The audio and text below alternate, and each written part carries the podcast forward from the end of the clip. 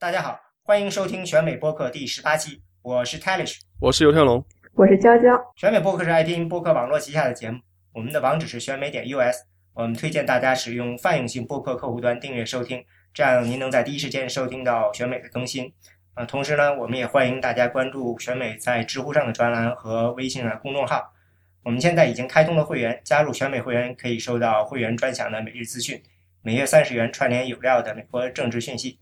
嗯，今天的播客呢，我们邀请到了北大嗯学历史的博士生嗯娇娇来参加我们的播客。谢谢华老师，谢谢尤老师。呃，大家好，我叫娇娇，现在是北京大学历史学系美国史专业的在读博士生，然后目前正在哥伦比亚大学当访问学者。啊，我的研究方向是美国镀金时代的社会运动和大众政治，也就是一八七七年到。第一次世界大战之前这一段时间的美国政治，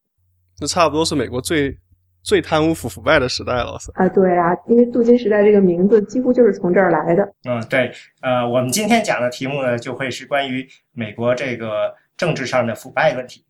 嗯，说到这个呢，其实也是一个很有意思的话题，就是因为这次现在呢，竞选到现在呢，川普呢一直都是风头正劲，而他的一个特别令他自豪的口号就是，呃。我是不会被那些呃大金主们用钱买动的，因为我有自己有的是钱。嗯，其实呢，这话就暗示着呢，这个竞选本身呢也充满了钱权交易。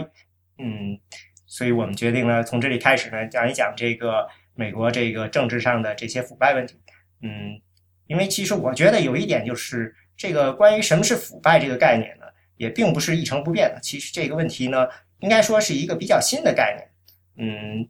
嗯，虽然说腐败这个问题似乎好像是从美国建国的时候就有了，对，他在建国时候就已经，甚至建国之前就已经有了。建国之前，当时那个还在大陆会议的时候，未来的美国最高法院法法官 Wills 呃 James Wilson，他当时他就是呃把这个政府的一些呃购买粮食的什么给自己亲戚朋友啊，然后从然后再。高价去买那粮食，然后再把那粮食又以低质的粮食，然后替换他买来的高质粮食，然后再卖给大陆军啊，搞得大陆军饭都吃不上啊，什么这些事情也很缺德。然后或者当时都有那个大陆军的那个军官，比如像 Hamilton，他都以匿名的方式在报纸上抨击这件事情，甚至说你再不好好把这个粮食问题解决的话，我们就把你这个事情给揭露出来。嗯，对。除了尤老师说的这种，就是美国国内的腐败呀，然后美国建国之前还有这种，就是在跟外国的关系上也存在这样的腐败的故事，就是像之前跟两位老师也聊到的，就是呃，在 Benjamin Franklin 他呃当了几年法国大使，从法国回来的时候，当时这个路易十六据说就给他送了一个非常名贵的鼻烟壶，呃，上边有据说是这个水色特别好的四十几颗钻石。然后就是价值连城，然后当时这件事情，呃，回到美国之后，就在国内引起了轩然大波，因为这个从法国人的角度来看，他们觉得你一个在这儿当了好几年的大使离任，我送你一个礼物，是一个非常正常的欧洲的社交礼节，但是美国人就觉得这个问题非常严重，它是对我们这种新大陆的这种政治文化的一种侵蚀。然后再就是说，你这个富兰克林在那儿担任公职，你跟法国的关系是一个两个国家之间的关系，而不是你跟国王之间的私人关系。所以就是我觉得这个故事里面其实可以看出很多，就是那一代的政治家对于腐败这件事情的理解。呃，它也涉及了这种腐败这个问题本身很深层的一种一种理论上的界定。也就是我们一般认为的这种公和私之间的区分，以及公司权利之间的交换。对，像现在这个事情，联邦就已经有相关的法律法规对这事情进行规范。比如像今年那个沙特阿拉伯的国王送给那个奥巴马的那个太太，也是一套钻石的首饰吧，价值六十多万美元。然后他作为第一夫人时候是可以戴的，但如果他要把它据为己有的话，那就按照市场价钱。从联邦政府手上把这买回来，才能成为他自己的。所以这个礼物，它是沙特国王作为一个国礼送给美国政府，但并不是送给他本人的。所以，如果这事情发，如果这个法律在当初富兰克林时代就已经有的话，富兰克林这个礼物是要上上交给联邦政府才可以。那个富兰克林的这个礼物是最后是怎么样了？富兰克林这个礼物当时应该在议会里边经过了很多的讨论之后，最后应该是还是他自己留下了啊。但是呢，就是我们刚是说这个这个故事，它其实是出于就是一个 f o r h a n d 一个法学院的一名教授最新的一本书，就是呃叫做《美国的腐败》，然后这个这位教授他就把这个故事作为他整本书的开篇。然后，他作为一名宪法史学、宪法史的学者，他认为这个故事其实体现的就是说，呃，反腐败这个问题，呃，比美国建国史还早，而且他从一开始就进入了美国宪法史的讨论。然后，他也认为就是在制宪会议的整个辩论期间，出现了大量的关于这个反腐败的讨论。然后，不同派别，然后来自不同州的这些。呃，代表他们对于什么是腐败，然后美国要怎样限制腐败，然后到底就是除了这种我们一般最容易理解的这种钱权交易之外，还有这种体制上的腐败要怎么界定，都有很多的讨论。然后我记得就是当时呃在制宪会议里边儿，呃大家知道就是制宪会议是最后是有几个代表没有签字嘛，其实就是乔治梅森他当时不签字的原因之一就是觉得。呃，联邦权力这么大，最后自然而然的就会走向腐败，所以可见这个这位教授就是这个 Teach Out 这位教授他的观点也是有一定道理的。可也许在某种程度上可以认为，就是反腐败从呃美国一开始建国以及立宪的时候就是一个人数的议题。对，因为当时那个他们制定参加这个制宪会议的原因，就是很多州政府里面的那些议员们变得非常腐败，因为就是在独立战争以后，就是各个州的州政府的规模急剧扩大，然后就，而且那个选民的那个规模也扩大了，然后就是很多以前没有资格参加这个州议会的那些普通人也有机会被选为州议员，然后这这些人因为他们比较出身比较穷，然后突然掌握了这么大的权利，然后就做了一些很多那些在有钱的议员看来不可容忍的事情，就是那从从事那腐腐败的交易啊，或者是给自己选民什么拉那些什么。政府的资金啊、补助啊，或者是给那穷人减免各种税收啊、减免各种债务啊，这在那些特别是参加之前会议的这些五十五十几个代表看来，这是实在是不可容忍的这种非常贪贪腐的一种事情。为什么给穷人减免税务，它就是属于贪腐呢？因为它其实是这种买通选民的一种方式嘛。但这个事情。我就回到了我们到底怎么叫这个腐败？呃，腐败就像刚才说，我们说了钱权交易呢，我们可以认为是腐败。那如果把它往提升一点的话，呃，关于鼻烟壶那个，我们可以认为是，就是说公和私要分开，对吧？私人之间的关系和公代表着国家，国家比如说是公的关系，这个要要清楚的界定。但比如说我，那我。民和选买选票，这个就是说我给民众提供一个好处。这个如果我相信这是为了公益，那为呃怎么去界定说这事情是腐败的呢？怎么说呢？主要是当时我觉得那些参加制宪会议的代表们都觉得，给民众减免税收，从表面上来说是短期来短期来看对民众是有好处，但从长期从整个国家角度来看。这对这个国家的信用，对这个政府那个长时间的、长期的运作来说是非常不利的。但是完全也可以有另外一派的人认为，呃，这是对国家是有好处的。就跟现在大家呃也在吵，应该比如说加税减税，对吧？肯定每一派的人都认为这个是对国家有好处的。那怎么去理解说这个事情？是在做一个交易，就相当于说是因为的确有我看到也有说，你把这事情放到广义了，那难道不是说我向民众给出一个好处，然后让民众给我投票，或者说让别人为我背书，这算不算是一个交易呢？我觉得其他的事情你给民众提供好处都还可以理解，但像是什么减免债务这种事情，至少在当时那个时候，联邦政府这些议员们，呃，不是制宪会议这些议员们，他们当初通过最。据很多议员表示，他们就是最喜欢那条条款，就是 contract clause，就是说要遵守这个合合同精神，欠债还钱。对，嗯，我觉得，我觉得刘老师说的这个还有一点就是，我们可能要考虑到，就是在美国早期的这种从殖民地到早期共和国的政治里面，它主要还是一个绅士政治和贵族政治的传统。嗯，所以我觉得就是可能需要关注一点，就是呃，他们在反腐败的过程中，他是通过他这个呃，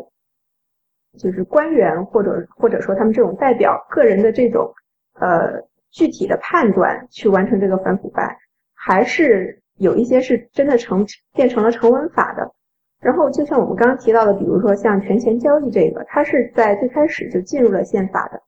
但是像尤老师刚刚说到的这些，呃，可能在我们看来更加内在于民主制以及它的这种代表制和投票制的这样一些内容，它其实很长时间里面都是不在法律管辖的一个范围内。对，而且大家觉得这是天经地义的事情。呃，我们如果在这两个极端之间找一平衡的话。我们是不是可以说，腐败就是一个人把自己的私利放在了公益之上？对，所以当时 Madison 他在那个 Fed Federalist Paper Fifty Four Fifty One 里面，他就很清楚说要用这种，要用这个野心来制约野心，然后用权力来制约权力，就是想把这个共和建立一个大的共和国，大的共和国，然后用各个州之间。你想服务你的选民，他想服务他的选民，那你们两个互相去去斗吧，斗到最后肯定大家要妥协出一个对自己选民有一定帮助，但对自己选民又有一定害处的折中的方案出来，而不是说像现在这种各个州里面乱乱乱成一团糟的这种情况。所以他等于是用这个呃新的这种宪法构建和这个大的共和国的这种机制。在一定程度上限制了刚刚我说的这种制宪之前的这种乱象，等于就是说你私利大于公益，这很难避免，因为你是我们都是人类，对吧？但是如果大家都私利大于公益的话，最后就会走到一个比较平衡的点，因为你也有私利，我也有私利，那你的私利跟我的私利，大家总要讨论出个结果出来，对吧？所以说呢，这实际上就是你是不是认为？存在一条红线，我们需要建立一条红线，就是因因为你不可避免的会有一些人情交易。我觉得倒不是建立一条红线，而是让大家各个有私利的团体来自己摸索出一条红线，来碰撞出一条红线出来。这红线像这个私利之间，比如说呃环保组织和那些石油企业，他们各有各的私利，是吧？但最后这个法案怎么裁决？走的是哪些条款？怎么制定？具体细节在哪里？这肯定是大家双方自己在这个议员上加了很多力气去游、去游、去游说，然后或者通过司法挑战的方式，最后摸索出这条红线出来，而不是说这个红线可以事先鲜艳的这种建立。这肯定是一步一步来的，甚至是被推动。对，因为我印象中，呃，非常有名的一件事就是。呃，当初在那个是 Twittering，就是南北战争之后的一个很有名的这个呃腐败的这个政治机器是吧？他他当时是属于 Tammany Hall 的这个在纽约这个 Twittering，那其中有一个人他就说，嗯，他管他们的这种呃腐败呢，他管这个叫 honest graft，意思就是说，你看我当我当上这个职位了，我因为我当上了这个政府的这个职位以后呢，我就知道说他们准备在那儿修一个公园。所以呢，我因为因为我职位问题我知道了，所以我也就顺手在周围买了一些地，然后后来这地就升值了。我觉得这没有什么错误，因为我就是人民选了我了，我让给了我这么样一个机会，我就知道了，我就自然的就利用上了，这没有任何问题。他并不认为这是任何有任何腐败的地方。对啊，其实现在很多国会议员也是这么觉得。他们现在，我之前在读法学院的时候，当时就有一个呃，在金融危机的时候被联邦调查局给起诉的一个人，后来他。认了罪，然后他到我们学校来做那种巡回演讲，讲他的这种心路历程吧。他就说他当初帮很多人去炒股，怎么怎么样，后来利用这些内幕信息发了一大笔财，后来这事情被 FBI 发抓到了。当时他说了半天以后，他很最后很愤愤不平，就说凭什么抓我呢？为什么不抓那议员呢？然后我们下面就很奇怪，为什么要抓议员？他说很多议员他们都是通过利用手上的这种机密信息去。去炒股啊，去发家致富啊，只是他们利用自己的那种豁免权，让 FBI 没有办法抓他们而已。然后我，然后我们当时就很就是，然后后来他还引用了当时有一个呃 political science 的一个 professor 写写了一篇论文，当就是说这些国会议员他们炒股的这种收入，每年的收益比最好的这种基金经理还要高百分之多少？等于就是说，这人一旦成为国会议员，就成了天生的炒股赢家。这很明显不可能啊，是不是？那肯定是指他们利用手上的这种资资源和这种信息为自己去谋利了。而且大家都还知道，关键是 FBI 的人也知道。呃，我有印象，没有到那么程度，好像印象中他们还比较了呃民主党和共和党区别，大概印象是肯定是就是比市场是要强的，好像印象中好像民主党的议员比共和党议员这个股票呢要挣的更多一些，好像这个新议员和老议员也不太一样，具体的这个细节我已经忘了。但反正现在国会议员他们已经除了现在不做国会议员 Joe Biden 以外，个个都是百万富翁。哪怕原来不是百万富翁的，也会变成百万富翁。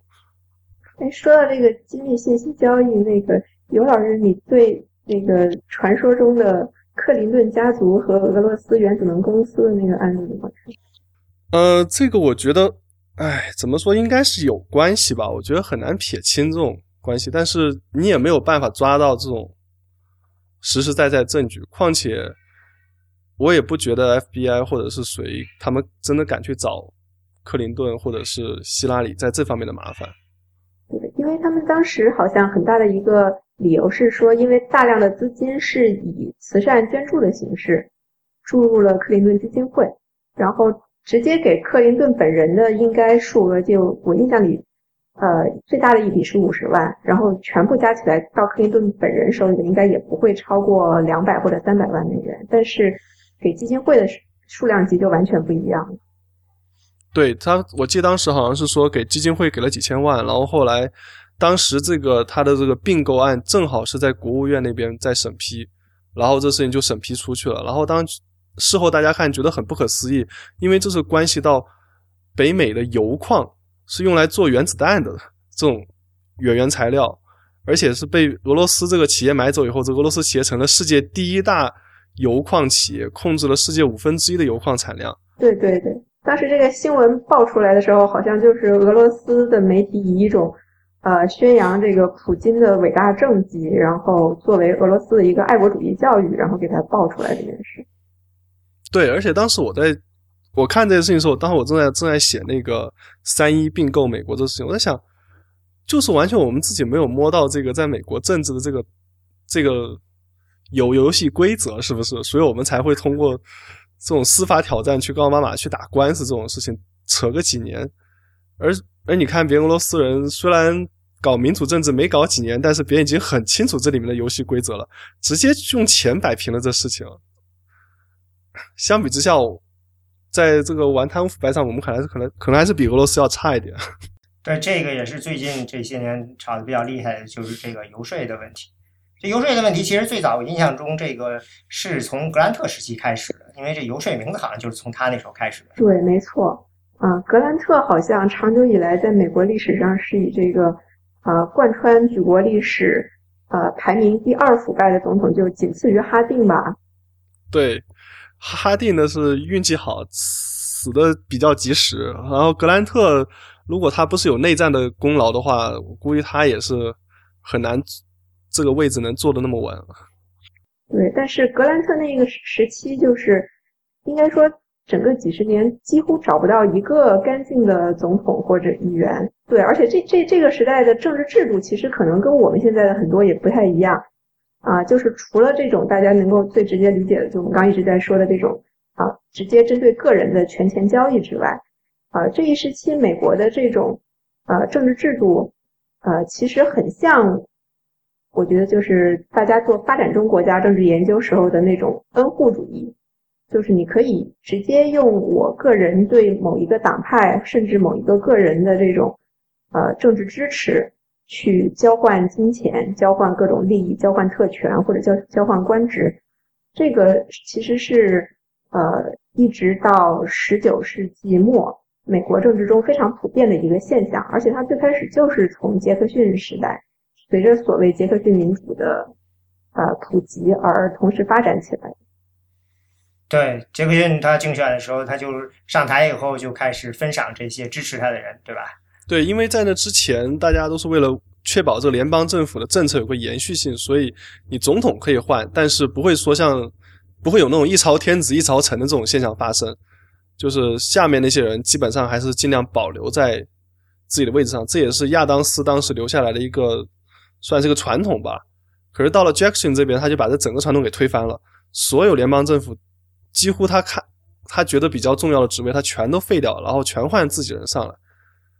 特别是像那些什么海关啊，然后像那些什么收税的呀，或者是那些负责审批的那些岗位呢，更是要留给自己的亲信、铁杆马马仔的才可以。那其实这是可以理解的，因为那个时候的呃投票率非常高。你想一想，这个事情从经济学讲是很不可呃，应该是无法接受的。我觉得，因为你算一算，如果说你想去投票，你得研究你要支持谁，然后你还要跑去投票。可是你这一张票最后能够改变竞选的结果的几率是微乎其微。那为什么还有那么高的人去投票呢？一定得是有了，除了这个直接的大选结束，还应该有其他的好处在那里头。所以这一个呢，肯定是一个层一层一层一层一层的压下来。因为那个时候我印象中是，就是有一种是，好像是专门有人去专门去发动你去投票，大家等于是有点环环相扣似的，每个人也分级的去，最后一直到每个 ward 呃区会有人去看这区要把大家动员起来，而且呢，嗯，最后呢。你动员起来，肯定每一级都会得到各级的好处。没有好处的话，大家不会去做这件事情，不会把这个事情动员成这么大。你现现在看的话，嗯，美国这边的这个投票率就没有那么高。当年的投票率现在看起来简直是不可思议的高。对，当时百分之八七八十都算是低的了。但我觉得那那时候整个可以说从上到下都算是种比较腐败的吧，像那种买票什么这种。这种司空见惯的事情了，基本上是你到投票日那天，你一出门，然后周围就有那些各个党派的那些积极分子就会盯上你，看你要去投什么票，然后把自己手上的票塞塞给你。因为那时候没有统一的那种印制的那种选票嘛，都是各党自己印制的选票，然后就把自己党票塞给你，甚至上面名字帮你勾好了，你只要把它投进去就可以了。没什么好勾的，就只有一个党的人。对啊，就这一个党的人，就是我自就是我我们党的票，就你把丢进去就行了，就这么简单。而且还是在大家都在监视的情况下，所有人都看着你投。对啊，而且那时候搞那个投票就跟搞得跟家嘉年华一样的，又是什么杀鸡宰牛什么之类的。我记得那时候，当时我那我学第一本那个美国政治书上就有当时那个投票的那种盛况，就这边正在搞那种 barbecue，然后那边就是在投投票，然后你投了票就出来领两磅牛牛肉走那种，对对那种情况感。刘老师说这个特别形象。然后我记得就是呃有一有一部反映这个时期美国那种。啊，就是像开 party 一样投票的这样一个小说，就是叫《All the Kingsmen》，然后他好像也拍过两版电影吧。我记得就是里边就特别真实的展现了，呃，当时十九世纪晚期到二十世纪早期的时候，啊，就是美国这个普通的农村群众就像赶庙会一样去投票，然后到了那边之后，这种党派的支持者们拉起舞台来，然后说不定还给这个大家先跳个康康舞啊，然后接着这个。上来发表一一番演说，然后再说服大家投票。我觉得其实是非常重要的一个公共活动。啊，我印象中那个你说 Old Kingsman 应该是以这个 Huey 龙为背景，应该是一九三零年代。对。不过那个时候，反正南方一直都比这个呃，就是改革一直好像南方没改过来嘛。那是路易斯安那那边是出了名的腐败。我觉得最腐败的应该还是那个伊利诺伊吧。呃，这个不一样的，伊利诺伊那个是 political machine，呃，政治机器很强大了，一直到现在。但是皮尤龙他当年可是，呃，就是如果他没被暗杀，他也是很有可能要竞选总统的吧？对，但是他当时虽然个人非常腐败，但是支持率很高啊，而且也几乎是整个州就是最有政绩的政治人物之一了。用我们现在话来说，做了大量的基础建设的工作。是他就是通过基础建设方式去捞钱嘛，和我们国内差不多。其实呃，你可以看到那个时候就是就像我所有的腐败似的，因为你要是想要有政治腐败呢，你有基本的条件得存在。对，基本条件呢，你就是得有这个，你首先得有收益，对吧？你做了这些事情，你得有足够的收益。另外呢，你这收益得是相对于风险得是足够大的。然后呢，你这还得有足够的机会，你才能够做这件事情。嗯，那个时候我觉得他们做的一件事情就是减小风险。减小风险的方法就是做出政治机器，把所有东西都都收买了。就像这个，我记得 Twittering 时候，那个时候他们连法官的任免啊，就是律师什么的这些的任免，呃，进入的 bar 啊什么的考试啊什么的，他们全都操纵了嘛。等于就是把这个从议员到官员到这个律师，这三你说三权分立，但是其实他们全都包起来了。这样呢，等于是把这个风险。降到最少，然后呢，把这些关相关的层次的官员这样都包起来以后，大家的这个收益呢也能够增大。对啊，你看这个伊利诺伊那边那个，特别是芝加哥那个前市长那个老戴里，他就是这种情况。他是先是控制了芝加哥这个市，然后再控制了他们这个伊利诺伊这边联邦参议员和众议员的这个人人人选，然后一旦这个本州。的联邦法院或者州法院出现了这种空缺，或者检察官出现了空缺，然后他再让他自己亲信的这些联邦议员去找当时总统去提名，然后再出来以后，这些人也都是听他话的，是吧？不敢至少起诉谁也不敢起诉他的那种。最后就是他在那边一家独大，当市长当个十来二十年的这种。对。然后他儿子也是一干干二十年。对，等于就形成了这种闭环，我觉得这就是这种圈子。对，这种塌陷式腐败。有老师说的，因为那个好像他们民主党控制了当地，我忘了是几千个还是多少个职位，等于就是相当于是这样。对啊，那个是政治机器，是一个维持了相当长时间的。嗯，他的政治机器一直维持到二零一一年，直到他儿子下台。其实现在伊利诺伊那边还在，对他们现在其实还是还是很很腐败，相比其他州来说。那实际上，在十九世纪时候，因为这个原因，我看他们所以要改革嘛。对，嗯，对，实际上就是要削弱这个党的影响，阻止形成这样的一个呃政治机器。对，就是像华老师刚刚说的，就是政治机器这个东西，虽然在美国政治中一直非常常见，但是在十九世纪晚期还是有一个区别，就是在之前就就像我刚刚说，在之前很长一段时间里面，这个东西它的存在是合法的，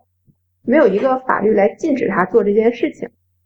呃，但是确实就是到了十九世纪晚期的时候，出现了这个一系列的改革活动，然后啊，包括就是呃，到一八八三年出现了美国的第一部文官法，也就是后来称为彭德尔顿法案，然后它开始呃，一般都把它作为呃美国政治上的一个比较重要的转折点，就是开始从这种党派政治啊转向为我们更加熟悉的官僚政治。当然，就是大家很多人认为，就是呃，彭德尔顿法案诞生的一个直接的契机，就是一八八一年的时候，当时的刚刚上任几个月的美国总统呃加菲尔德，呃被一个求官不成的人刺杀了，然后接下来这个案件审理了将近有一年吧，然后形成了社会上的轩然大波。呃，其实如果我看很多这种。不管是国内还是美国的这种呃历史教材，都会把加菲尔德案和这个呃彭德尔顿法案的通过直接联系起来。但是其实从我个人的观点上来看，我会觉得这两件事情之间没有这么直接的联系。就是或者说加菲尔德死或者不死，呃，这个文官改革在当时的那种大的政治环境里面，其实都是要进行的。就是势在必行，只不过这个事情出现了，然后就把这个事情可能就。这个时候就推荐了。对，我觉得这个只是算当时一个那种压死骆驼最后一根稻草。如果没这个事情的话，可能会再晚个几年也要推行。但有这个事情的话，可能当然就会民意汹涌，然后就是大家就是是吧，顺着民意下来了。对对对，因为他这件刺杀本身里面这种戏剧性的因素很多，就是他这个杀手本人吧，就是应该说用我们现在的观点来看。可能就是一个现代精神病学意义上的神经病，呃，因为其实但但是在这件事情里面，其实加菲尔德本人也有他无辜的一一面，因为他这个求职失败本身跟加菲尔德本人其实没有非常直接的关系。这个杀手就是叫吉特奥吧，他一开始其实并不是支持加菲尔德，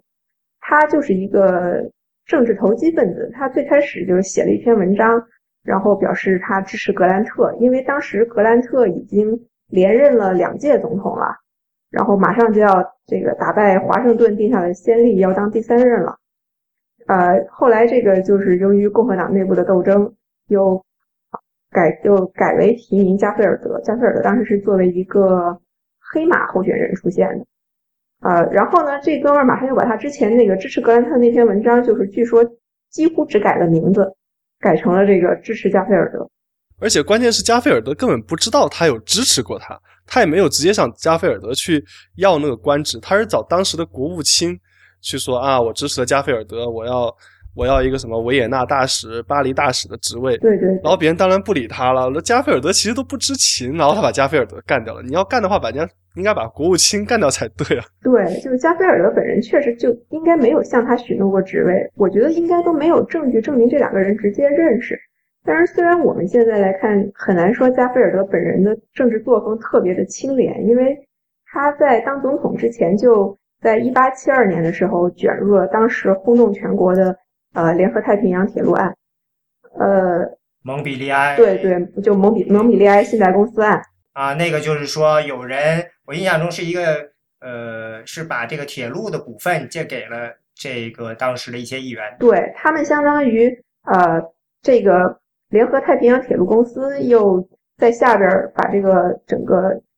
太平洋铁路工程相当于是转包给了另外一个这个刚才说您说的这个公司。然后呢，他这个预算最后是原预算的两倍还要多。然后当时国会的大量的议员，包括我们刚刚说到这个国务卿布莱恩，应该都有这个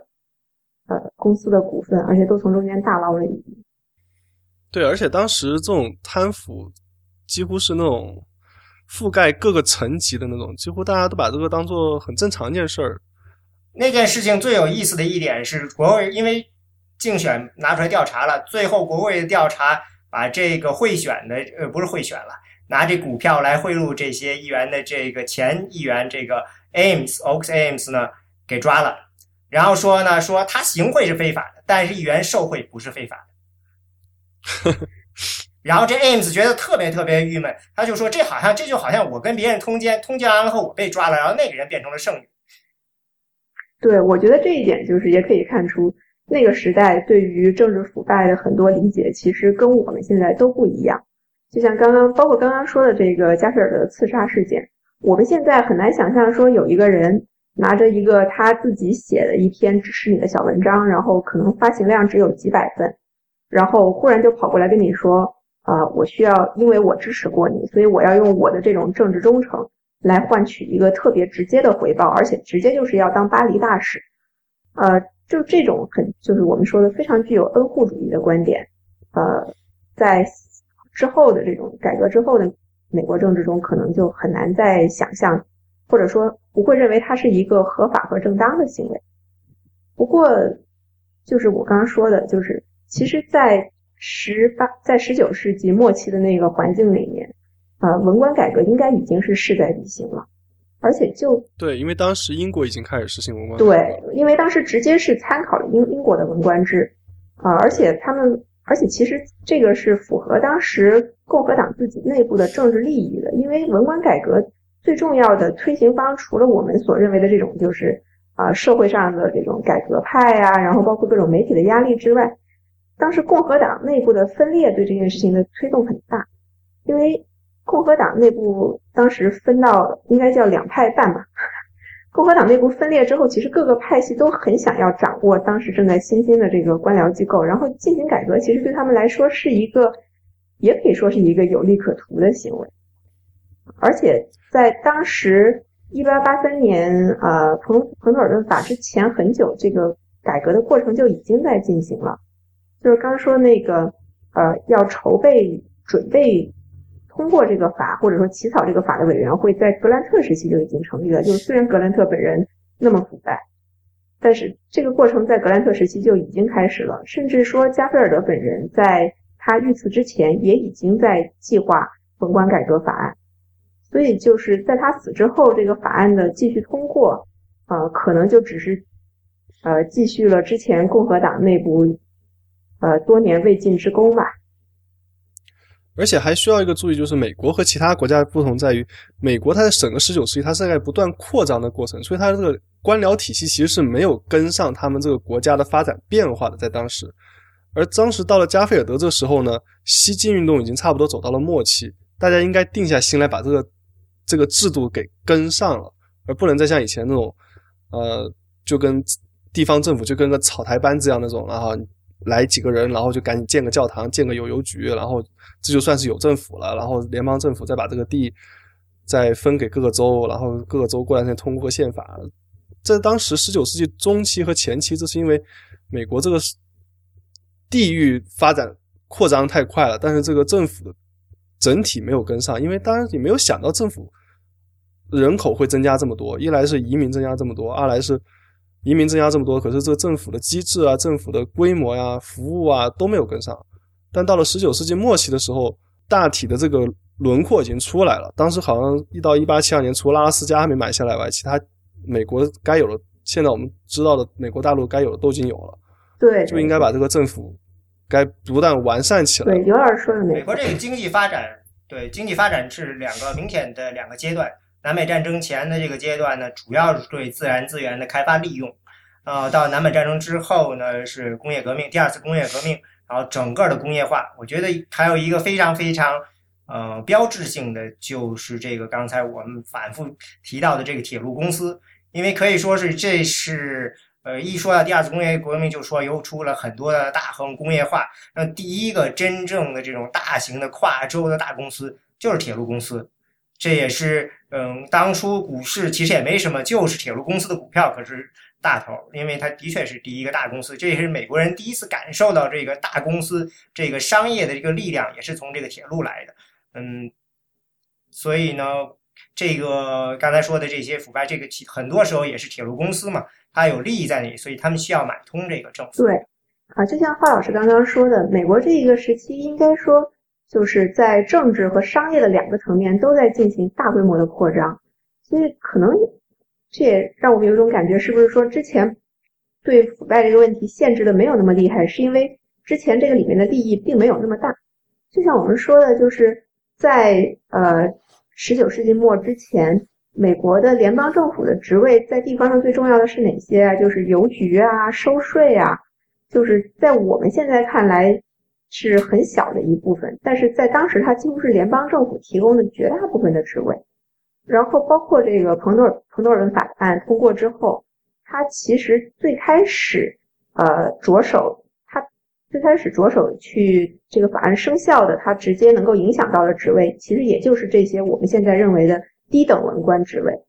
他好像只占当时美国所有的这种职位的十分之一不到。但是接下来随着随着接下来这种美国官僚系统的急剧扩张，因为它这个其实很像一个增量改革，它其实影响的是后来新增出来的这些职位。对，实际上就是说，这政府也面临着一个现代化的过程。对，用他们必须得用一个。呃，真正的一个高效的，有点像是一个公司式的体系，才能应对这个不断膨胀的整个这个国家的一个经济体系。因为，嗯，可可以说到这个时候，公和私之间的冲撞比以前强烈了。尤其是还是说刚才这个刚才的铁路吧，嗯，美国这边它不像英国，英国铁路基本上全部都是私有化的。但是美国这边呢，虽然是私有，但是因为呃美国人没那么多钱那个时候，所以呢。不可避免的需要政府去注资，比如说就是呃拿地来换这样的，必须得有一个政府和铁路公司之间的一个共同的投和大投资人共同的投资，所以说公和私之间的关系有一点儿这个不清不楚。这个时候，我印象中这个呃当年这个特别有名的一个就是南北战争前的一个诱因，这个这个堪萨斯的这个法案，对吧？有这个堪萨斯当初为什么要做这个全民公决呢？我印象中是因为实际上也是因为要修铁路，他们希望把这个堪萨斯马上给解决了以后呢，这样这块可以修这个太平洋铁路了，所以呢才要推这件事情。因为他认为当时是呃曾经跟林肯争过的那个伊利诺伊州的那个议员道格拉斯特别有名。嗯，道格拉斯他对这个东西非常感兴趣，对铁路这事情非常感非常感兴趣。他好像在那儿有一个。实际上是有一点私人利益在那儿，所以他非常想把这个这个堪萨斯这个州的事情解决了，然后呢，把这个铁路呢就从这儿开始建了，然后他就可以马上挣到一些嗯，可能我怀疑他，我印象中是他是有一些私人投资在那儿，所以他特别这个想推这些事情，但是最后没推成功啊。这个 Bloody cancers 弄得呃非常糟糕，但是实际上就是你看到这个时候就是这个公和私之间的关系呢，尤其是这个大公司出现，可能上升到了一个前所未有的高度。对对，黄老师。而且就像刚刚那个娇娇说的，呃。当时很多那个现在我们所熟知联邦部门，比如像劳工部啊、商务部啊，还有像什么内务部啊，在当时都是在都是在这个前后才出现的。因为当时美国政府在刚建国的时候，他们就只有四个部门，就只有而且最主要的部门就是财政部，像战争部和那个国国务院这两个都是规模比较小的，最主要的部门就财政部跟呃跟邮局，然后直到内战以后。像我们现在所熟知这些部门才接二连三的出来，正是因为这部门突然出现了这么多，然后突然多了这么多职位，所以大家觉得必须要在这些职位，在这些部门升级为内阁部门之前，把这个内这个公务员改革的事情给解决了。呃，有有有老师说没错，就是我觉得，所以我们现在看十九世纪的时候，觉得他们当时很多关于这种。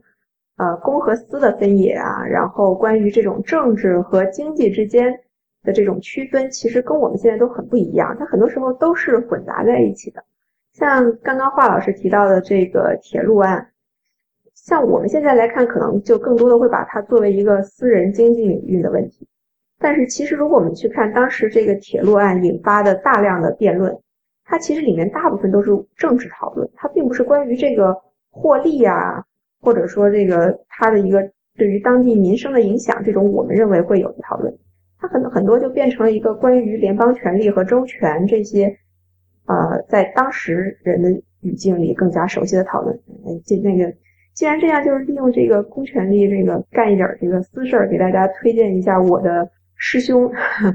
的博士论文，就是研究这个的。有兴趣的同学可以找来看一看。啊，是现在重庆大学啊。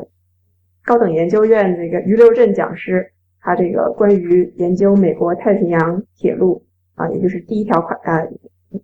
第一条这个横横贯大陆铁路引发的这种周全辩论，大家有兴趣的可以找来看一看。所以说，整个这个文呃建立的这套文官系统，它从本质上就是等于是，呃，我选拔人的这个标准不再是基于中党的忠诚或者党派站队。而是要基于这个个人的这个专业能力了，对对吧？他这条法案其实当时主要就是四条内容，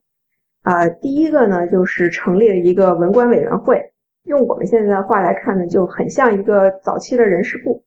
就是由这个文官委员会来决定以后这个各种考试啊、录用啊，以及整个官僚体系管理的问题。第二个就是建立了现在叫做这个公祭制或者考绩制。这个其实中国人最熟悉了，就很像我们的科举制呀，就是呃，政府官员需要通过考试选拔，而且呢要择优录取。然后第三个就是规定这个总统，呃，之后可以这个，应该说就是总统可以来有有有一定的权利呢，来决定这个这个考级制适用于哪一部分职位。因为就是刚刚说的，就是最开始这个法案通过的时候，它只设。它只涉及了所有这个联邦职位里面的十分之一左右，就是而且是我们所认为的这种，他们叫业务文官或者说低等文官，就是说真正这个党派轮换的时候，高等文官还是要换的。然后第四个就是说要通过按按照这个各州的人口比例来分配这个呃职位的比例。而且这个过程不是到这个后就结束了，我看还是在不断的发展。对，一直到二十世纪初才。逐渐有百分之九十以上的那个文文官才会变成，才逐渐纳入这个，呃，这个官僚体体系之中。而直到现在，奥巴马政府都有八千多个职位，其实是由奥巴马上台以后，他有权利去任命、去去选拔自己的人去填补这个职位的。对他需要任命八千个职位，我觉得。但就是整个这个过程，我看一九二三年的时候有一个这个 Classification Act，然后你开始定义各个这个 agency 具体的部门它的职责，开始这种比较系统的做。其实实际上真正完成这个现代化过程是跟这个美国本身的这个现代过程是同步的，因为到一九四六年的时候才有这个叫做 Administrative Procedure Act 这种，然后对整个官僚体系的过程进行了定义，就是等于是说做什么事情要按照规章制度，而不是按照党派的任何的事情，嗯，做，他就明确的把这个事情，等于是按照一套真正的就是制度来做。对，而且是可以看到，到这个时候，美国也真正的完成了这个工业化比较现代化的过程。对，而且到二十世纪初时候，当时才有了那个法案，保护这些公务员不会因为呃自己的政治立场的问题被上级随随意的给裁撤掉。而要提供一系列的保护机制，让这些公务员，呃，就算如果要把你炒掉，然后他也要通过一系列申诉啊，一系列的那什么听证会啊，你才能炒炒掉这个，才能炒掉这个人，或者这个人的确犯了什么，犯了什么罪，而不是仅仅因为你不喜欢他，或者你跟他合不来，所以你要把他炒掉。这也是为什么这段时间前两年不是那个哎，那个国国税局有一个。关于 IRS，对 IRS 那个关于这个查党的这个组织呃审批过程，对，当时大家就想把它炒掉，但是很难炒掉，因为这个现在机制保护的有点太过了。就是说，当时说是认为说某一些查党的组织申请的过程特别慢，还是说有意被被拒了？被拒了。他们那个想申请那个免税的那种资格，但是被 IRS 给拒了，而且不仅被拒，IRS 还经常查他们。或者是给他们制造一些困难，或者是什么要他们去上庭啊，或者是要他们解释这个收入的问题啊。后来发现他只是针对查党，同一个州，他们像民主党那什么，他们就不查，他就观察专查这个查党啊，或者共和党的那些什么支持者所成立的那些非非政府组组织，然后就让他们就来起诉这个 IRS 这个官员，但是一直到现在他都没有真正意义上被。从这个政府的官员的序列中给撤掉，因为这个就保护机制太强大了。哪怕他上了几次这个国国会听听听证会了，他这事情还是没有解决到现在。对，其实嗯，就是一个政府官员，你想把他裁掉还是很难的。对，哎，对，说到说到查党那个，是不是可以聊一下之前尤老师提到的这个联合公民案的问题？针对某一个具体派别的这种。呃，政治现金是不是存在一定的歧视的问题？那个就是说，你可以，那这个事情又得往回前追溯，就是这是上个世纪时候那个，嗯，一般就是我们认为一个对整个美国这个反这个反腐败体系的一个巨大的变化的一个分水岭，就是水门事件。从水门事件之后呢，整个的这个反腐败的重心就全部都转向了这个选举上了。因为那个水门事件，当时不光是克尼尼克松他利用 C I 的人去窃听这个呃民主党总部的事情，后来挖掘出来很多，比如像呃有有那华尔街的那个银行家直接拎着那个有装了装满了现现金的这个这个箱子去找尼克松，然后尼克松大笔一挥，F B I 就不查他啦或什么，然后发现这种事情实在太可怕了，而且这种事情在尼克松任期发生了很多起。然后，国会就是立法，就是对这个现金这个事情要进行政政治现金这个事情要进行限制，比如这个个人的上限啊，然后党党各个党收现金的上上限啊，然后像那个政府出资帮助你去去选举啊，这样你就不要去找普通民民众去要钱啦什么之类的。但这些这些本来想让这个选举。脱离这个特殊利益集团控制的这些保护机制，最后都被这个 C 都被这个公民联合案以及后面几个判决给一一给废掉了。其实是我觉得这个事情可以理解，这个美国他们正这个长期以来对这个问题的思考，因为嗯，我们可以把这个事情再往前推，就是你可以认为这个竞选和钱的这个问题，第一次被真正的就是。嗯，拉出来应该是老罗斯福的时候，他应该是我印象中他的那次一九零四年的竞选的时候，好像是被人说有钱的问题。然后一九零七年的时候呢，他有点说似乎是上台了以后觉得这个事情他需要撇清楚，于是美国好像在一九零七年通过了第一个跟这个竞选反腐败有关的这个现金有关的一个法律，之后就有一系列的这种法律，二一年到四零年啊，什么一九二一年是这个叫做 Corrupt Practice Act，对吧？嗯。但这个过程实际上真正进入到，就是说，大家觉得说，真正严肃对待竞选中的这个现金，应该是这个水门水门事件之后吧？嗯，因为嗯，对，尼克松的确好像他从这个六八年竞选的时候就是有一个这个竞选中有大量的这个资金来源不明的问题。印象中后来嗯出了这个呃新的这个案是是七几年七一年有个改革对吧？还没到水门事件的时候，他就有一个改革，好像是要试图就在限制这个捐钱，好像在这个法案就是正式实施前一个月，然后有人就捐给尼克松两百万。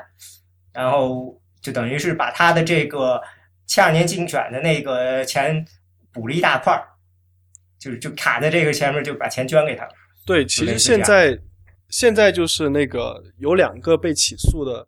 前州长，他们是想把官人打到最高法院去，就是他们自己，他们说这个宪法和这个法律其实没有非常界定清楚，就是他们给我政治给我这个政治委员会去捐钱，或者给我这个。呃，竞选团队捐钱和我给他们这个 political favor 之间的关系到怎么样？这个这个红线该画在哪里？我们也没有摸清楚。你说我们贪污就贪污了，我还不服呢。所以他们就要打官打最高法院。现在这两个，一个是前伊利诺伊州的州长，他现在已经在坐牢了，案子打到最高法院去了。然后另外一个是前我呃维维吉尼亚州的州长，然后案子他也打最高法院。明年三月份看最高法院会不会受理这个案子，还挺有意思。我觉得这两个人。对这个维吉尼亚州的我也有印象，他这个对，因为就是那个上诉法院虽然已经就是重申呃重新认定了他要去坐牢这件事情，认定了他的刑期和他的罪名，但他也承认的确这个法律里面是有这个含糊不清的地方，的确是需要更高级的这个司法机关来界定如何来划分这个 political favor 和这个 contribution 之间的关系。嗯就是这个问题，我刚才应该还没有说完。就是我觉得整个这个问题，你就看，呃，美国这边反腐败这个历史的改革，我觉得有一条线，就是说，呃，出了问题以后，他们想到的办法呢，呃，一个呢就是我弱化这个党，他认为这个政治机器，就说白了就是以对党的忠诚为这个呃一种形成一个自己的一个闭环，然后自我保护，所以就不停的去弱化党。嗯，你说文官体系就是这样一个意思嘛？然后就像最这个呃这个水门之间要的这个改革，其实呢也在弱化这个党。你限制了这个呃这个党对这个候选人的这个控制力，因为为什么呢？有了初选了，这党呢对这个在对于什么候选人能选中，他的影响力就开始弱化了。然后到后来那个甚至连党能交给多这个呃候选人多少钱帮助他去竞选的钱都受限制。最近这个。现在弄的这个预算案里，其中有一条，咱们试图改革，就是说这党可以在候选人身上花无限的钱，就是因为他们觉得这个不你在不停的削减党对候选人的影响，实际上就是意思就是，我觉得在对于美国人反腐的意思就是，我不让你搞大的，你小的我搞不动的话，我不让你搞大的，不让你们联合起来，那怎么不让你联合起来？我就只能够说，我能看到的有组织的就是党，我就一步步把一个党给呃削弱、削弱、削弱，因为。你这些大企业到头来，他们是一个个的大企业，他们不是一个整个的，所以说你只能是一个一个单独的一个好处。但是说，如果说你是个他担心是个真正的这种可怕的这种腐败呢，是一个作为一个党，或者说不管是你说地方的党，还是说的联邦政府，我估计联邦政府因为大家关注的比较多，所以可能比较难出现了现在。但是在地方是很有可能，就像你说的伊利诺伊的那个政治系现在还在呢，对吧？对，是，而且。这党不断弱化，也出现一个不可预料的后果，就是出现了像川普这样的候选人。这是一个问题。嗯，另外我觉得这个还有一个非常有意思的，我个人认为就是说，你说美国为什么会有这么多腐败？因为好像这种感觉美国的腐败其实挺多的嘛。觉得这个美国这个他们的腐败呢，一个特质就是说跟他们的制度是有关的。美国这个体制决定了它肯定是无法避免有腐败的，而且这个腐败是很普遍的，因为。呃，首先就是，嗯，美国的党非常非常弱势，这个党对于这个呃候选人的约束力很弱，对这个他的这个政客的政治家的约束力非常弱嘛。嗯，这样的情况下呢，这个让这个政治家呢可以有机会去做很多的交易，他必须得是一个实用主义者。嗯，他可以跟别人做这种交易，可以收取，呃，考虑到说给谁好处这样子，他必须得这样才能生存。虽然说大家都这个看现在的特点就是我都看不起这种人，觉得这种人，这个就像希拉里最大的缺点不就是觉得大家觉得是为了拿到总统什么都可以做，这是实际上是美国几百年的政治现实，因为这个情况在那。而且就像而且就像刚刚那个我说的那个维维吉尼亚州的州长，我觉得他这个我看他贪腐的那个案件的情况以后，我觉得当年国父们选有钱人去从政，这个道理实在是说的。是很没 make sense 的，因为这个人他就很明显实在太穷了，所以他从对对对，我看到的一篇文章里也是这样说的。对，因为他就是为了那种什么，比如参加晚宴，他老婆的什么衣服啊，或者是什么首饰啊，这种几千几万块钱的事情，他就会给那些医药企业去开那什么下审批啊，或者是允许他们什么进行人人人人体实验啊什么之类的，这实在是门槛太低了，哇塞！呃，我觉得当时他是这样。其实你要说低呢，也不能说低，因为实际上就是，呃，我印象中是《华盛顿邮报》还是哪儿，他有一个分析，就是说，他认为这个，呃，因为总统夫人不是州州长夫人的圈子，其实呢，消费能力还是比较高的，所以呢，你换算下来呢，呃，相当于是你至少年收入得是几十万的那种人，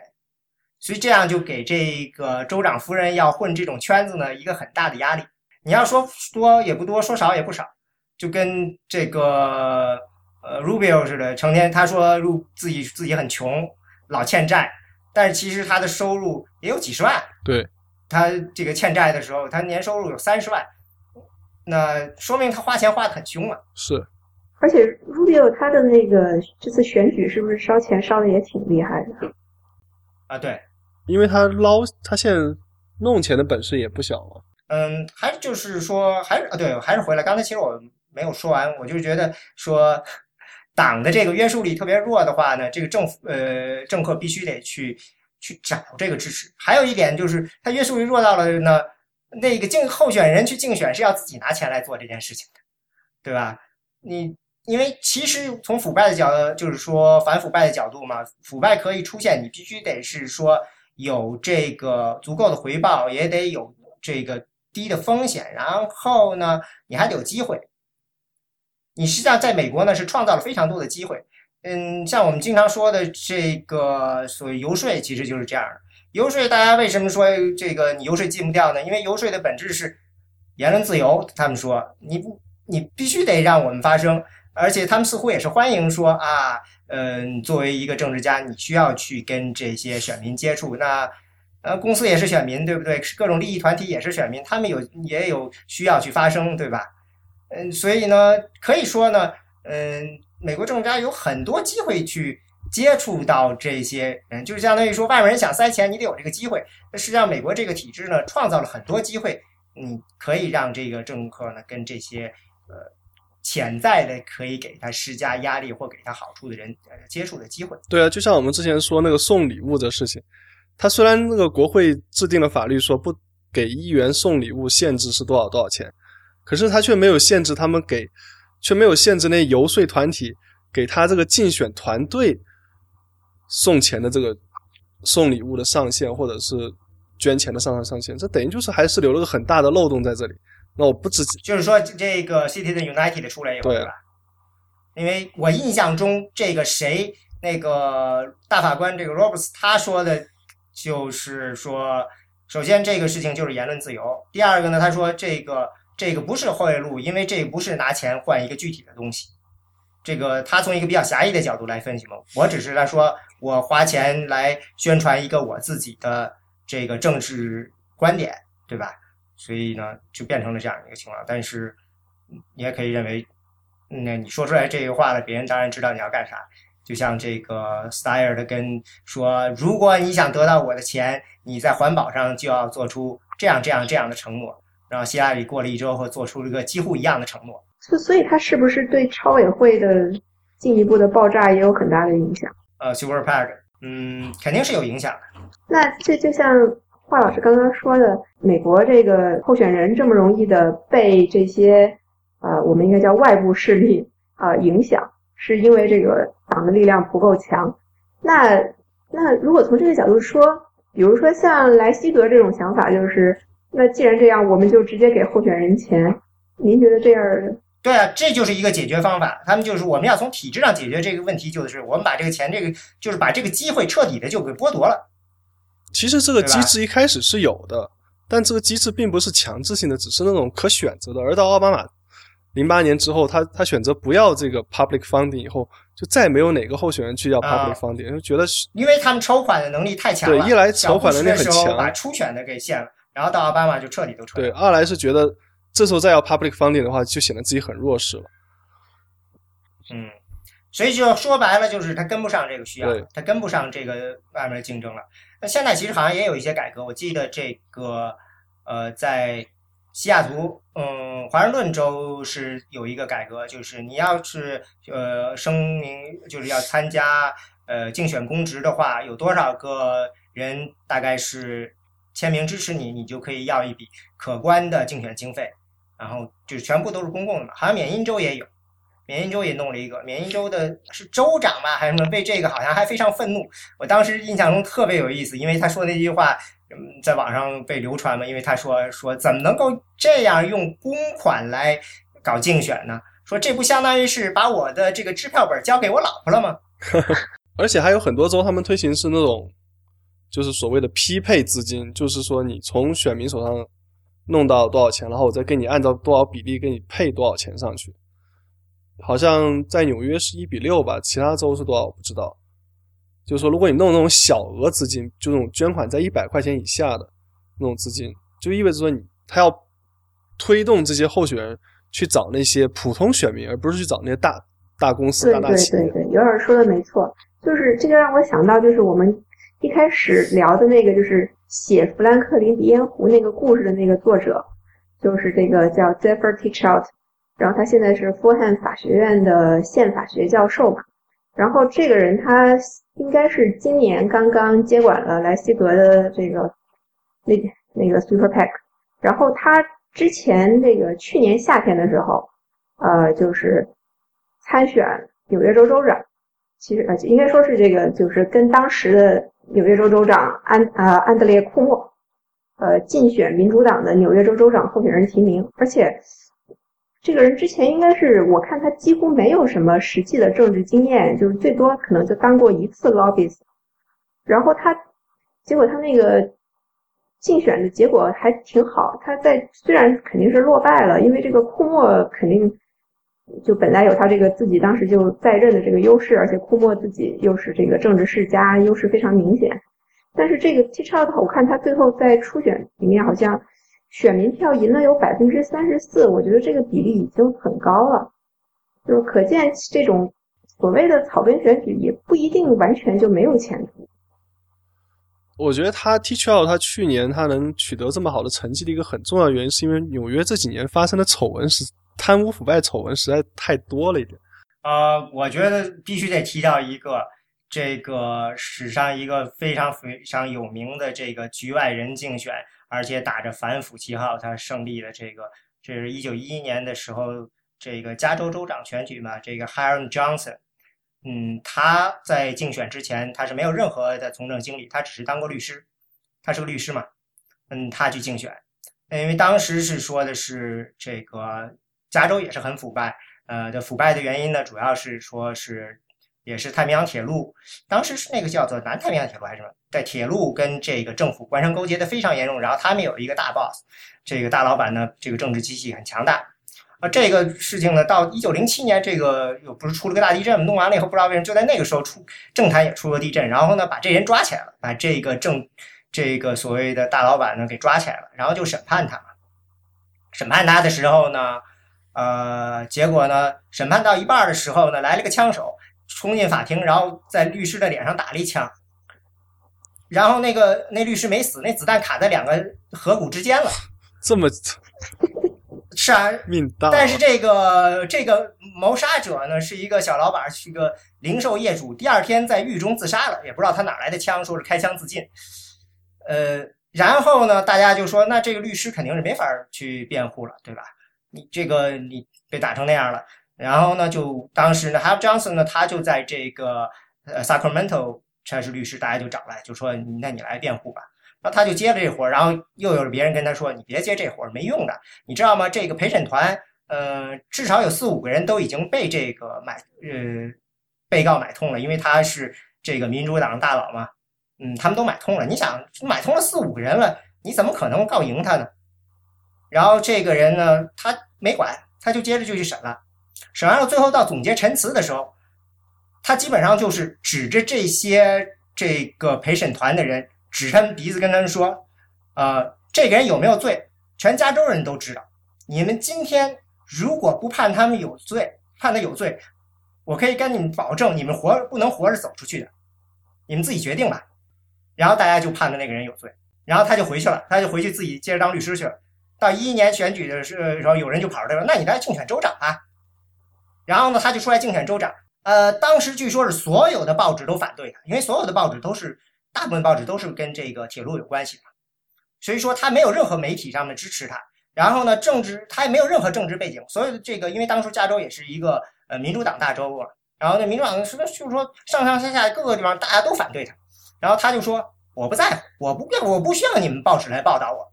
他。一天可以做十次演讲，十多次演讲，每次演讲都是上万人来，说比你们报纸强多了，就是一个就是属于这种，嗯，你知道就属于，呃，特别有诱惑力。然后他的口号就是：我其实啥都不懂，我就是个局外人，我对政治一窍不通，我没有任何政治背景。但是你知道，你看，连弯了的人我都能掰直，连受贿了的人我都能让他们说真话，还有什么我揪不过来的？我们就能把加州给揪直了。然后大家就把他选成州长了，然后他当了两届州长吧。辞了以后去当参议员去了，然后最后一九二零年的时候，这个竞选的时候，他好像共和党里头他输给这个哈丁了嘛，哈丁想让他交当副总统，他不当，然后就走了。嗯，但是换句话说，其实你看这是一个局外人，但实际上他他其实当了州长以后呢，他做了一些事情，比如说他允许，呃，他弄了几个这个全民公决。嗯，就是说允许召回啊，什么都是他在任时候做的改革嘛。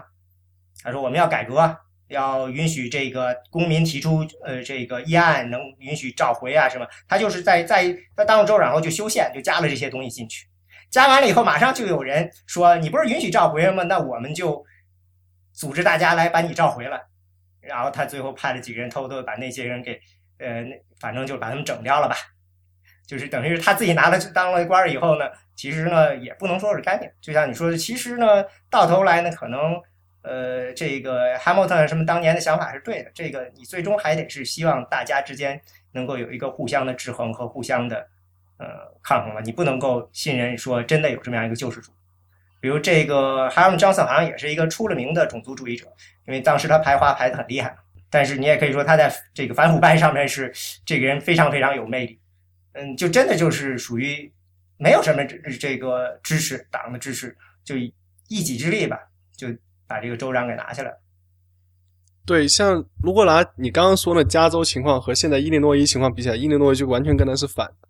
伊利诺伊现在他都没有那种比较完整的，像那种什么召回制度啊，或者是什么呃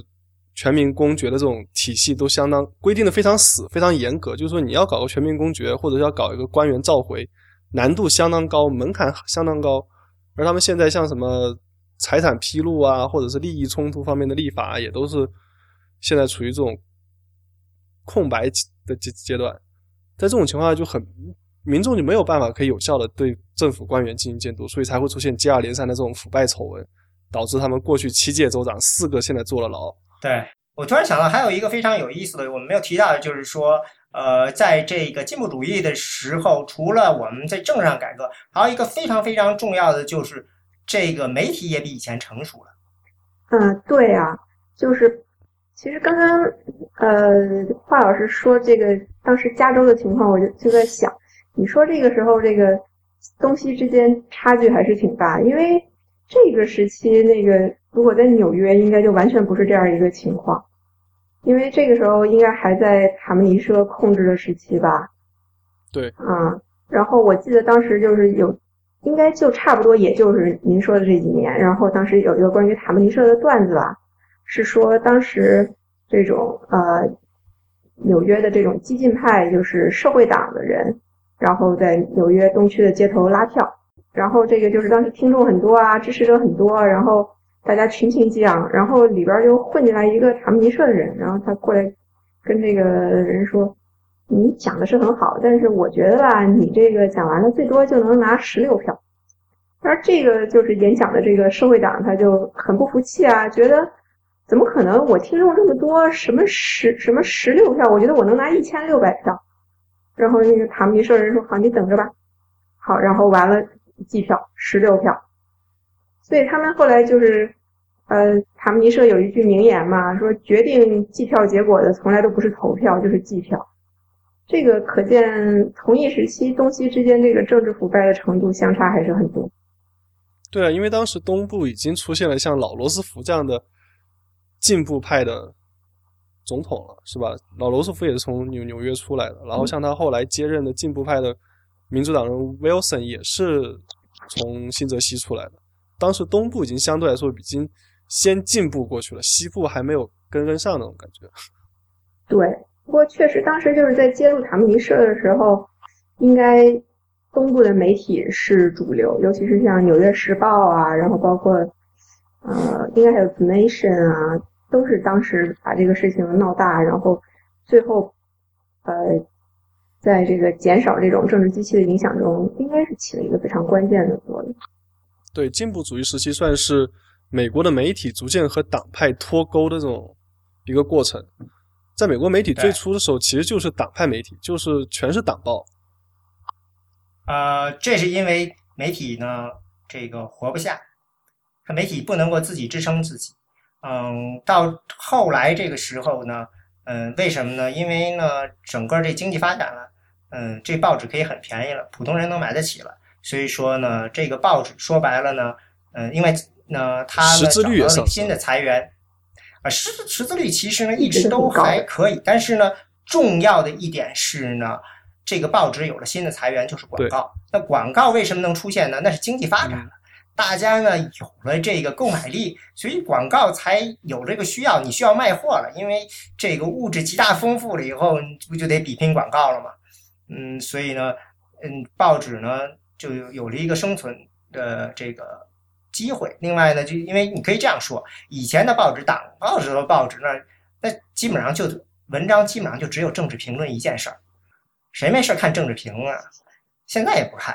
所以根本就活不下去嘛。那那个时候，我举个例子，我印象中是，一八一八五零年左左右，大概也是有一个，呃，在奥巴尼嘛，有一个记者。他正好到了州议会，这纽约奥巴尼不是纽约这州的首府对吧？州议会说是他进到一个这个议会里的时候，正好看到塔米社的一个人在呃，这个等于是跟这个两个议员在谈怎么样呃，这个等于是反正就是一个非法交易吧，说白了。然后这记者马上冲过去说：“我听到要给我五千块钱。”然后那个塔米社那个人就说：“好，我给你五千块钱。”就给了他五千块钱。然后那两个议议员特别有意思，说：“哟，你刚挣了五千块钱，咱们去赌博吧。”然后一花花了一天时间，又把那五千块钱都给赚过去了。就是说，大家实际上就是说，不管是媒体、政客各个方面，其实大家都认为我们是一圈的。嗯，就是变成了这样一个过程，就是看到了以后呢，就是属于属于这种第一个反应。但是我举一个例子，就是到这个呃 Hearst，大家都知道 Hearst 对吧？这个著名的报业大亨。嗯，Hearst 在他也是从加州起来。我刚才其实你说的时候，其实这个新媒体呢，实际上是从西部起来的，对，是中西部起来的。那 Hearst 因为他就是从 Examiner 起家，但其实大量的报纸像 Script 应该是也什么的，还有其他的一些实际上从芝加哥什么起来的。他们这个西部呢，相对起来呢，在这些方面新。然后他们东进，因为东边有资本，最后在东部呃形变变大。但是呢，这 Hearst 他特别有意思。他在做一个事情，因为他在加州最开始，加州是共和党的地方嘛。他在的时候，他认为民主党有戏，他把然后呢，他是支持民主党，但是他把他的报纸变得独立了，不是说表面上支持民主党，嗯，就是不是他是不是不他就不是民主党的党报了，但是呢，他还是支持民主党，但是他就成天的骂这个铁路嘛。然后呢，有一次他的编辑跟他说，呃，铁路公司给了我要给我钱，要不让我骂他，我把这个我拒绝了。然后 Hearst 就说：“嗯，挺好的。不过你为什么不收钱呢？你收了钱再骂他，他也不敢说话呀。你知道，这就是那个时候人的思维，非常非常的 hurts，就是这种，就是我我什么都不怕，反正这种事情，嗯，这个你不敢说，我就我也敢干。这不像现在，就就是新闻的标准，其实到后来才确立了。他那个时候实际上是非常非常的，你可以说非常非常的适合拍电影。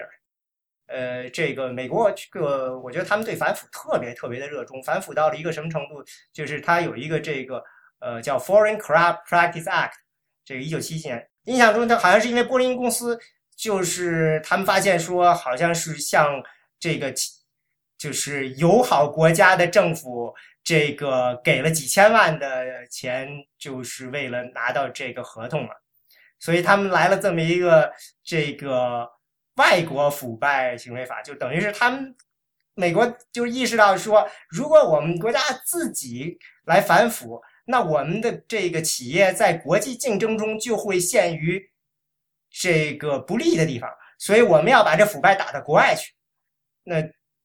这个不，我们的企业如果不能汇入其他国家，那我们也不能让这个企这个我们企业在的这种竞竞标的时候呢，其他的国家的企业呢，同样能够对其他国家进行这种贿赂，所以这非常有意思。我觉得美国人这个时候是有一种特别这种好像要把这个腐败的这种反腐的这个东西给呃推向全世界似的。但这个法案其实很长一段时间都处于那种休眠的状态，一直是到奥巴马时期才开始大规模的使用起来。主要最近现在闹得很厉害，但是因为这个之后就出来了一些关注这个世界腐败指标的事情，比如这个有一个就是腐败的这个叫 Corruption Perception Index 啊什么的，就出来了一些这种衡量国家和国家之间腐败的这种，这个在之前的时候是没人在乎的，就是大家只关心的是这个经济啊什么的，没人注意到这个，就是说因为这个事情实际上就是呃出现了一些。呃，不管是政府的还是非政府组织，开始关注这些国际上的这些国家和国家之间的这个腐败指标，这个实际上就是有一种，嗯，我觉得也有一种就是美国试图把这个自己标准向国外卖的这种事情。对，这个很美国特色是吧？对，但是我印象里，就像您说的这个海外反腐法，我记得它涉及金额最大的公司好像是沃尔玛吧，然后就是真的像沃尔玛这样，它现在应该已经是。整个美国雇员最大的一个企业，然后这样规模的一个公司，说如果真的到了说不是由政府来介入的程度，也很难想象有谁能够去规制他在海外的这些行为。对这个问题呢，在海外的这个问题，其实就是可能会，我觉得可能很多人会觉得这海外的事情其实管不到，这就涉及到一个我到底应该不应该管我这个我国的公司在海外的行为。因为就涉及到到底按照谁的这个规则来办事嘛？我觉得这倒跟美国二战以来他们这个对于自己法律的这个司法管辖权的逐渐扩大的解释有关。他们不光是在这个反腐方面对自己管辖权理解的范范畴越来越大，在其他方面，比如像什么劳劳工保护啊，或者是像其他的什么证券交易啊，或者是呃那些保保险啊、金融啊这些跟经济有关的领域，他们都尽量往。广的方面去理解，这样就可以通过国内立法方式来绕过国际的这些，呃，这些外交上的沟通啊，或者是跟几百几上百个国家坐在一起来谈一个什么什么国国际条约啊什么之类的。对他们并比特别适合习惯于自己建一个标准，然后推向全世界推销。对，而且是基本上他他界定标准就是，只要你这个案子，你这事儿跟我们美国产生了关系，对我或者是。跟美国没有关系，但是对美国的利益产生了影响。就是说，你跟其他国家在送钱啊，或者是行贿啊都好，但你这事情如果影响覆盖到了我们这边，那我们就要管你。你可以说是那种司法霸权主义。对对对，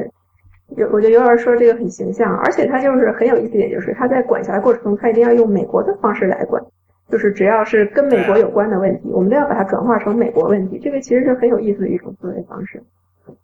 对他不是说把这个作为一个，比如弄到类一个类似于世界法庭或者一个怎样的事情，他是要用美国的这个标杆来做。比如像前段时间他们不是查那个国际足足联那个腐败的事儿嘛？其实国际足联跟美国也没啥关系，他们美国当时顶多就只是没有申请到这个哪二零一八年的世世世界杯还是什么的，对吧？然后他好像应该还是有点关系的吧，毕竟还是有在美国的国际足联在美国的官员。不是他最后他找的理由是说，你们用了美国的银行，用了美国的金融体系，这钱走了我们美国的账户，那我们就要管你。其实这也很牵强，在我们外外人看来，因为美哪其他哪个国家在考虑这个司法管辖权和主权的关系的时候，都不会想到这么远去。对啊，这就是非常非常美国特色的。这个其实也是我觉得这个美国人这个最近对这个反腐的弦儿越绷越高的一个呃感觉。其实呢，嗯，还有一个就是我觉得非常有意思的就是，可能跟最近两党之间的这个矛盾也有关系。因为这个美国这个共和党这个保守派上升，就是金里奇慢慢慢得势。金里奇的一招就是，呃，骂对手这个腐败，指责对手腐败。他把这个。呃，议长这个 Jim Wright 给干掉了，就是说对方腐败，嗯，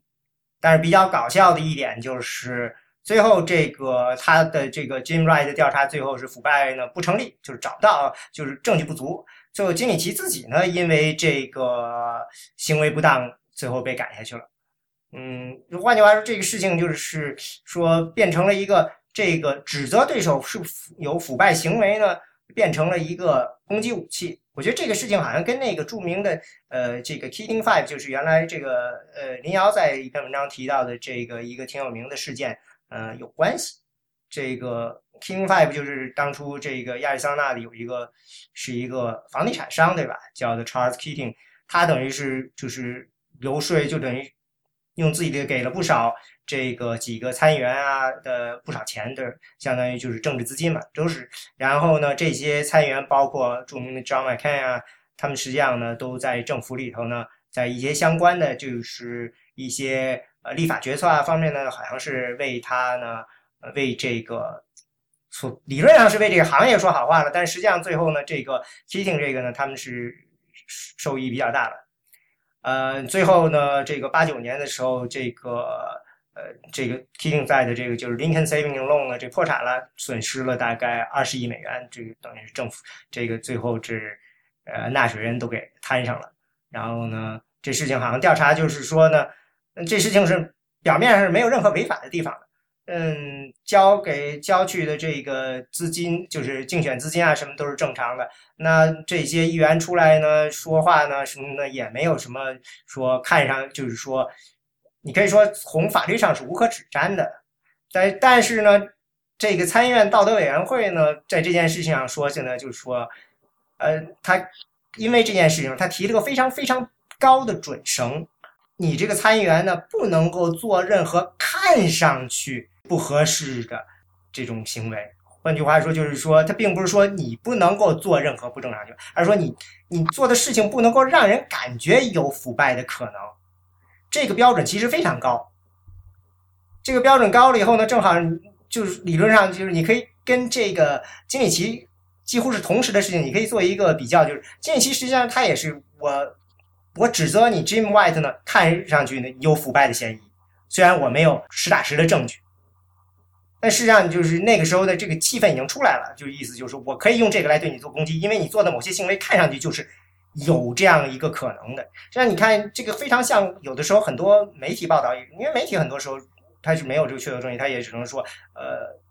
其实这个呃有这样一关系。就像你刚才呃这个尤天龙刚才说的，这个参议员他们挣股票，他们涨得明显的比这个市场要高，嗯，他们似乎炒股很成功，这是理论上你是没有证据的，对吧？对，因为 FBI 不能查他们嘛。对啊，对啊。那现在的特点呢，就是说呢。呃，他的意思呢，就是这个参议院道德委员会的意思就是说，嗯，这种事情最好都不要发生，让人觉得你有这种可能。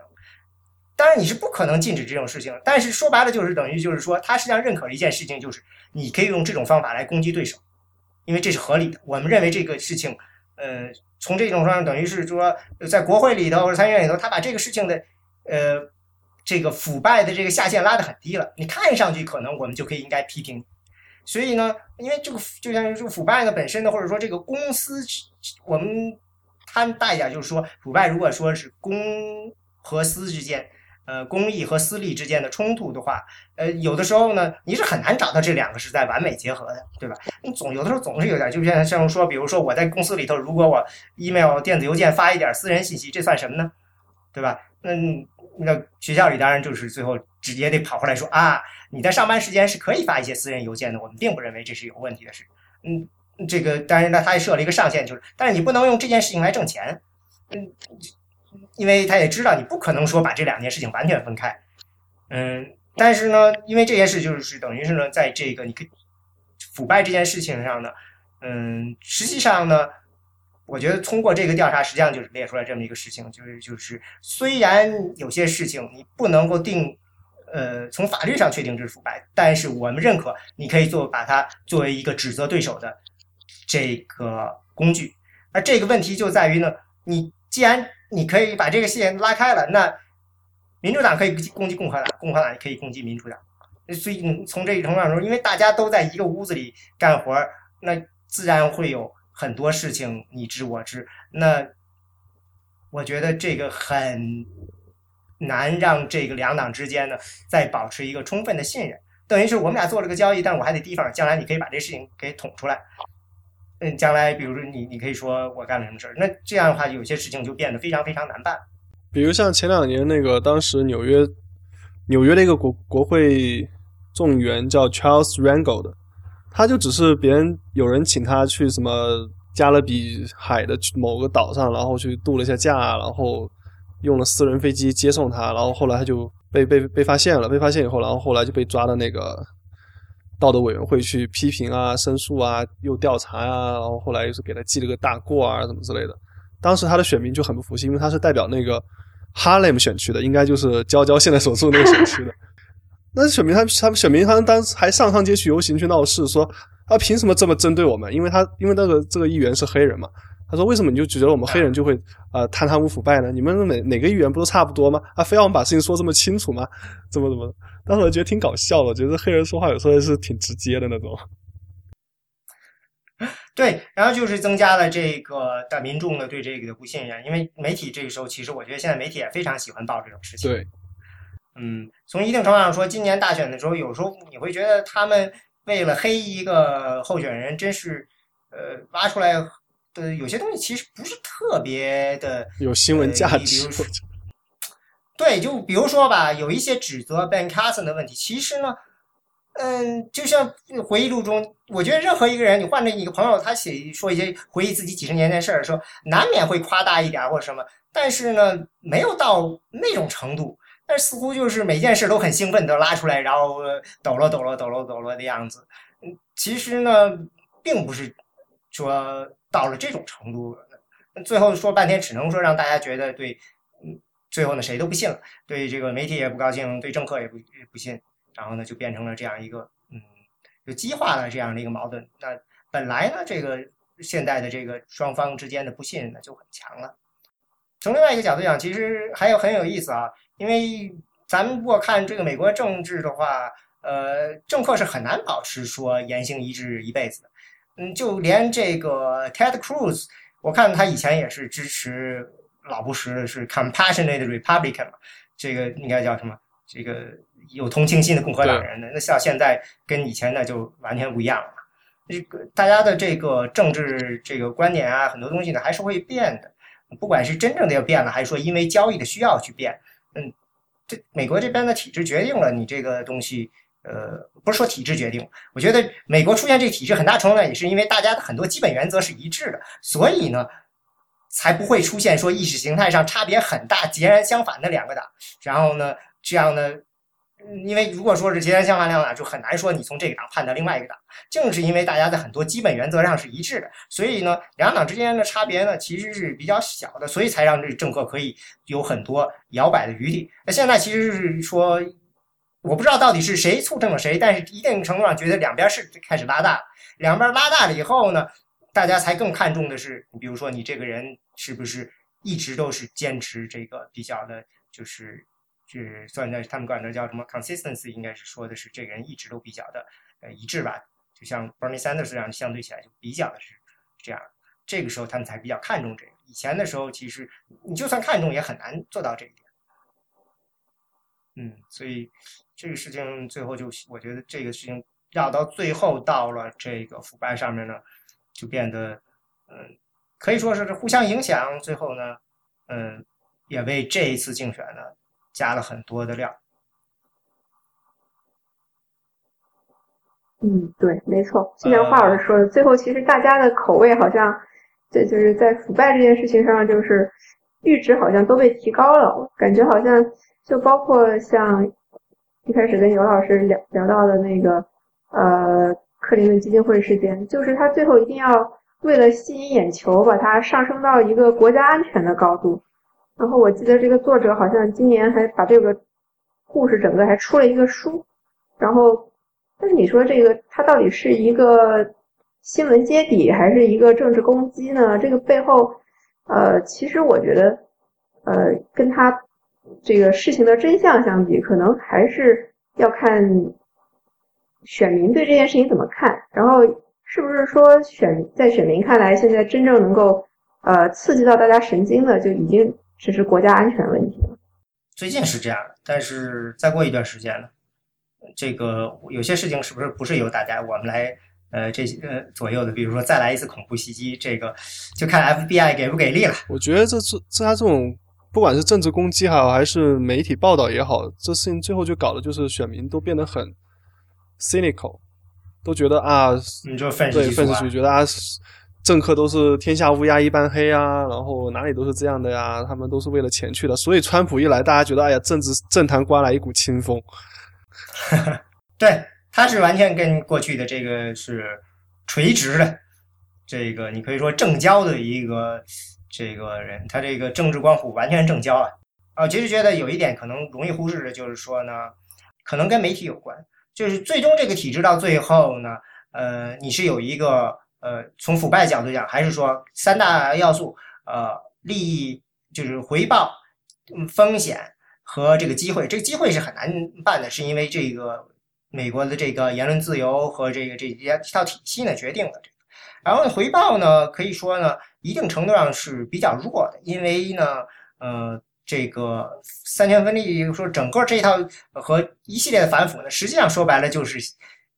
不让你这个腐败体系化，然后呢，把每个人给的呃给的利益呢就给等于是给分散开了，所以说你到最后呢可能不会说腐败。再贪也贪不到哪去，很多时候，绝大部分情况下，所以实际上从这点。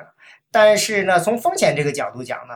其实呢，我觉得，呃，现在有这个，当然我没有量化的标准，但是我有一种感觉，就是因为你在这个决定一个呃贪污腐败或者说公利私利这个东西到底有多大多小的情况下呢，这个呢，实际上是一个，比如说曝光，嗯，要么就是 FBI 调查，比如说或者媒体曝光。但事实上呢，呃，如果说大家的焦点都放在了联邦的话，如果你看到，其实大部分的腐败很有可能都是在州里。对，在州里头，其实现在媒体呢，其实是在弱化。媒体，呃，州里头报道这个州政府、州议会的这个专业媒体，其实是在减小的，没有那么大的力量的。所以从一定程度上说呢，这个所谓的这公民监督这个体系呢，是在弱化的。嗯。还有一个事情，可能跟这个有点不太一样，但是我觉得还有一个情况，这个我突然间也是今天想这事情想到的，就是说，如果我们认为公益和私利之间的冲突，嗯，有些事情呢，其实这个私利呢，你很难定义它到底是什么。比如说，呃，一个警察，他如果有一些偏见，这算不算是把他的私利放在公益之上？因为，呃。我这这个其实这个警察这个腐败其实也是挺挺大的一个话题。我看实际上是一九七零年才开始的，嗯，因为在那之前是整个警察体系非常的腐败，嗯，但是每呃这个腐败就是说呢，每一层呢都有自己的一套呃收钱的方法了。所以好像是到七零年代，美国这个像纽约警察局才开始有这个所谓的这个呃叫做 Internal Affair Division，对吧？内部的这个调查，然后才才开始呃证。呃，纠正这个问题，但实际上就是呃，前几天呢，因为这个在芝加哥那个警察局那出那个事情，就是呃呃是那个是 McCourt 是吧？McDonald，McDonald 对吧？那个黑人少年被呃枪击，然后呢，有有一个人就说起来说说，其实，哎，怎么又是芝加哥呢？对，其实，在芝加哥的警察局有一波人，这波人呢，他们晚上执勤，他们特别喜欢玩一个游戏，就是。抓到一个人以后呢，把让那人站着，拿着一个空枪对着那人开枪，但是那个人自己是不知道，然后他说这个实际上就是你警察在滥用你的职权嘛，这就是一种变相的腐败嘛。然后如果这把这个概念给拓宽了的话，那这个事情不过当然说到这儿，我就觉得啊，一下子就有好多好多的东西就完全就就就就被纳入这个东西就就没完没了，就可以说对，像你刚刚说那个个人偏见，其实像这个种族因素也是也是进影响这个腐腐败的一个原因。像他们那个芝加哥那边，他们之所以容忍这些白人官员去腐败，是因为他们当初白人选民觉得让他们腐败，让他们在这位上干着，至少好过黑人政客上来管我们。因为当时五十年代、六十年代有很有一相当一大波黑人从南部迁到芝加哥，然后把芝加哥的政治版图给改变了。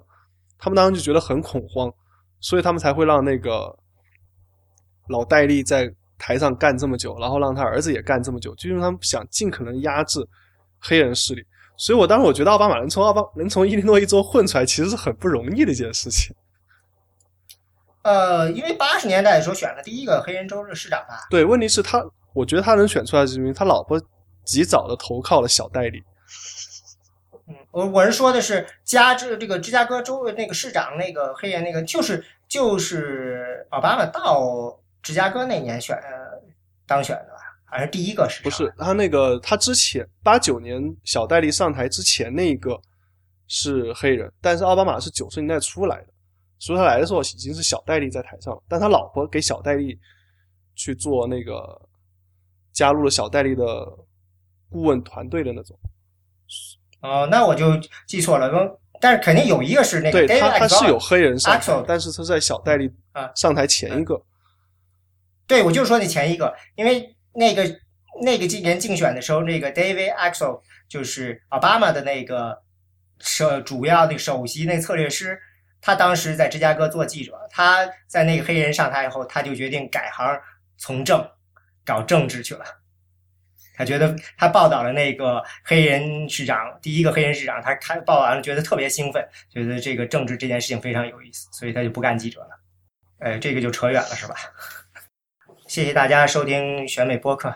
选美播客是爱拼播客网络旗下的节目，我们的网址是选美点 US，我们的知乎专栏是选美 IM Election，我们的新浪微博是选美 IM Election，中间没有空格。我们的 Twitter 是 at 选美 US。嗯，对美国政治动态有兴趣的朋友呢，也欢迎加入我们的会员，享受会员专有资讯。最后，欢迎大家收听爱拼播客网络旗下的其他精彩节目，包括 IT 公论、未知道、内核恐慌、太医来了、流行通信、印象、无次元和博物志。谢谢大家。